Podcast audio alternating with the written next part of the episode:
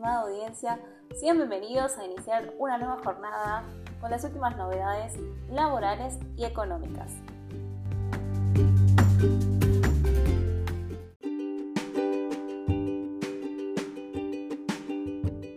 Retenciones de ganancias de cuarta categoría. Tres cambios introducidos por el decreto 298-22. El decreto 298-22 se da en el marco de lo establecido por la ley 27.617, la cual ha introducido significativas modificaciones a la ley de impuesto a las ganancias, entre las cuales se destacan las referidas al tratamiento de determinadas ganancias de cuarta categoría, específicamente las contempladas en los incisos A, B y C del artículo 82 de la misma.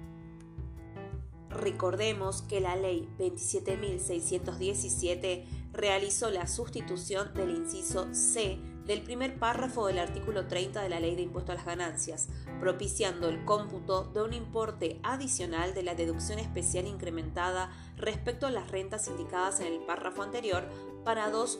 universos de casos. Uno de ellos constituido por aquellos casos cuyas remuneraciones y o haberes brutos no superen una cierta suma mensual, para cuyos casos la deducción especial incrementada a adicionar debería concluir a que la ganancia neta sujeta a impuestos sea igual a cero disponiéndose además que hasta dicho importe corresponde la excepción de sueldo anual complementario, gracias a la incorporación del inciso Z del artículo primero de la Ley 26, aplicable exclusivamente para los sujetos cuya remuneración y o haber bruto no supera la referida suma. El otro, constituido por los casos en que la remuneración o haber bruto supere la suma indicada para el primer universo, pero que no exceda de otra establecida, en cuya situación por vía reglamentaria se establece la magnitud de la deducción especial incrementada con el objetivo de no neutralizar los beneficios de la reforma. Ahora bien, más allá de la actualización anual por RIPTE prevista en potestad del Poder Ejecutivo incrementar los montos que determinen los distintos tratamientos tributarios de acuerdo a lo establecido en el artículo 5 de la Ley 27.667 y justamente a eso viene el decreto cuyo análisis nos ocupa en esta ocasión. La formulación de las sumas a considerar son las siguientes. Nuevo tope para excesión del SAC. De acuerdo a lo establecido en el decreto 298-22, el importe previsto en el inciso Z del artículo 26 que determina que el SAC se encuentra exento cuanto al monto de la remuneración o de haber bruto no lo supera y haya sido fijado en 280 mil pesos mensuales nuevos topes de gravabilidad de las remuneraciones. Continuando con el esquema vigente, se mantiene la estructura de segmentación de tratamientos, en función a las remuneraciones brutas, modificándose los importes referidos a las mentadas segmentaciones. Se incrementa a 280 mil pesos el monto de la remuneración del haber bruto mensual hasta el cual no se tributará el impuesto, merced de la deducción especial incrementada prevista por la Ley 27.617, que convierte en cero a las ganancias netas sujetas a impuesto. Anteriormente, este importe era de 225.000 pesos. Se fija en 324.000 el importe establecido anteriormente en 260.000 pesos, de modo tal que para remuneraciones brutas de entre 280 mil y 324 mil pesos, regirá la deducción especial incrementada escalonada, de acuerdo a los importes cuya determinación están a cargo de la FIP en los términos del artículo 4 del decreto bajo análisis para remuneraciones brutas superiores a 324 mil pesos, nos encontraremos con el universo de contribuyentes trabajadores en relación de dependencia que continúan sin cambios en lo que a su determinación del impuesto a las ganancias se refiere. Respecto a la procedencia de los importes de deducción especial incrementada referidos precedentemente, el artículo 3 señala como requisito que durante el corriente periodo 2022 la remuneración de haber bruto promedio mensual arrojará un monto inferior o igual al tramo que correspondiera a la suma resultante del promedio anual de los importes vigentes de aquellos en cada tramo.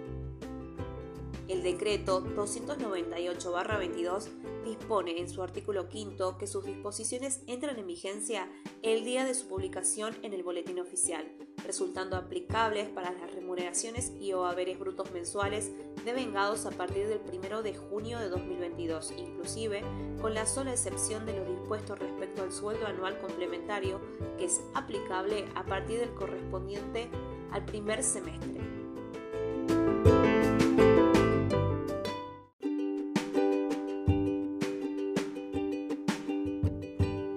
Impuesto a la renta inesperada, otro nuevo parche para la ley de impuesto a las ganancias. La implementación de la renta inesperada puede dar lugar a situaciones de inequidad del impuesto frente a personas que deben ser consideradas como similares, con el agravante adicional de que las empresas potencialmente afectadas pueden tener un rol importante en la generación de precios y por lo tanto esta medida podría traducirse en más inflación. De hecho, este impuesto es de mayor costo que terminará en el bolsillo de los consumidores o deberíamos decir fuera del bolsillo de los consumidores, porque nadie puede pensar que va a ser un costo que los empresarios van a asumir completamente a su cargo. Por otro lado, esta medida se piensa como la aplicación extraordinaria en determinado ejercicio económico. La verdad es que en empresas que tienen cierta antigüedad, un año calendario puede ser representativo de un ciclo de negocios, pero esto no es una regla general y el corte anual es una ficción tributaria para procurar el pago de impuestos que no necesariamente responden a todos los negocios. Sería interesante empezar a plantear las modificaciones tributarias desde una perspectiva de decisión de política pública, poniendo en blanco y en negro cuáles son los objetivos que se pretenden y qué es lo que buscamos como país. Aporte solidario y extraordinario para morigar los efectos de la pandemia, impuesto a la renta inesperada provocada por la guerra de Rusia y Ucrania, todos impuestos que se plantean desde una necesidad recaudatoria, concesiones de falta de planificación y del pensamiento de corto plazo y cuyas consecuencias luego vemos reflejadas en la economía de nuestro país.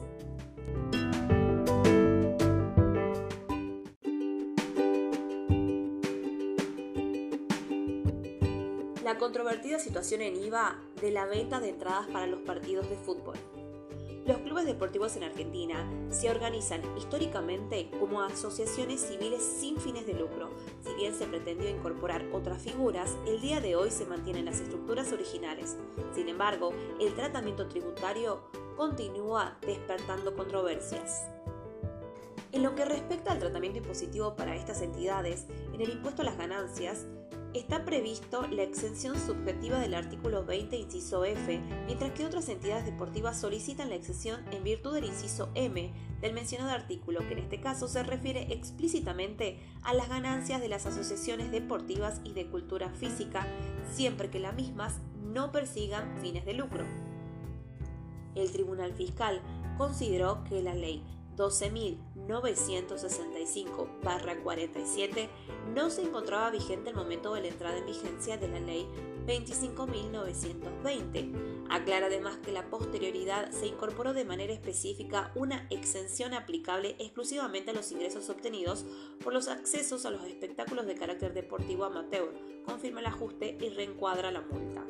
Lo tanto, queda planteado el interrogante respecto de si efectivamente está derogada la mencionada ley, puesto que, por ejemplo, de un hecho relevante, la Procuración del Tesoro de Nación a través del dictamen número 46 del 15 de marzo de 2002 concluyó que las disposiciones de las leyes específicas prevalecen sobre las generales de la ley del gravamen.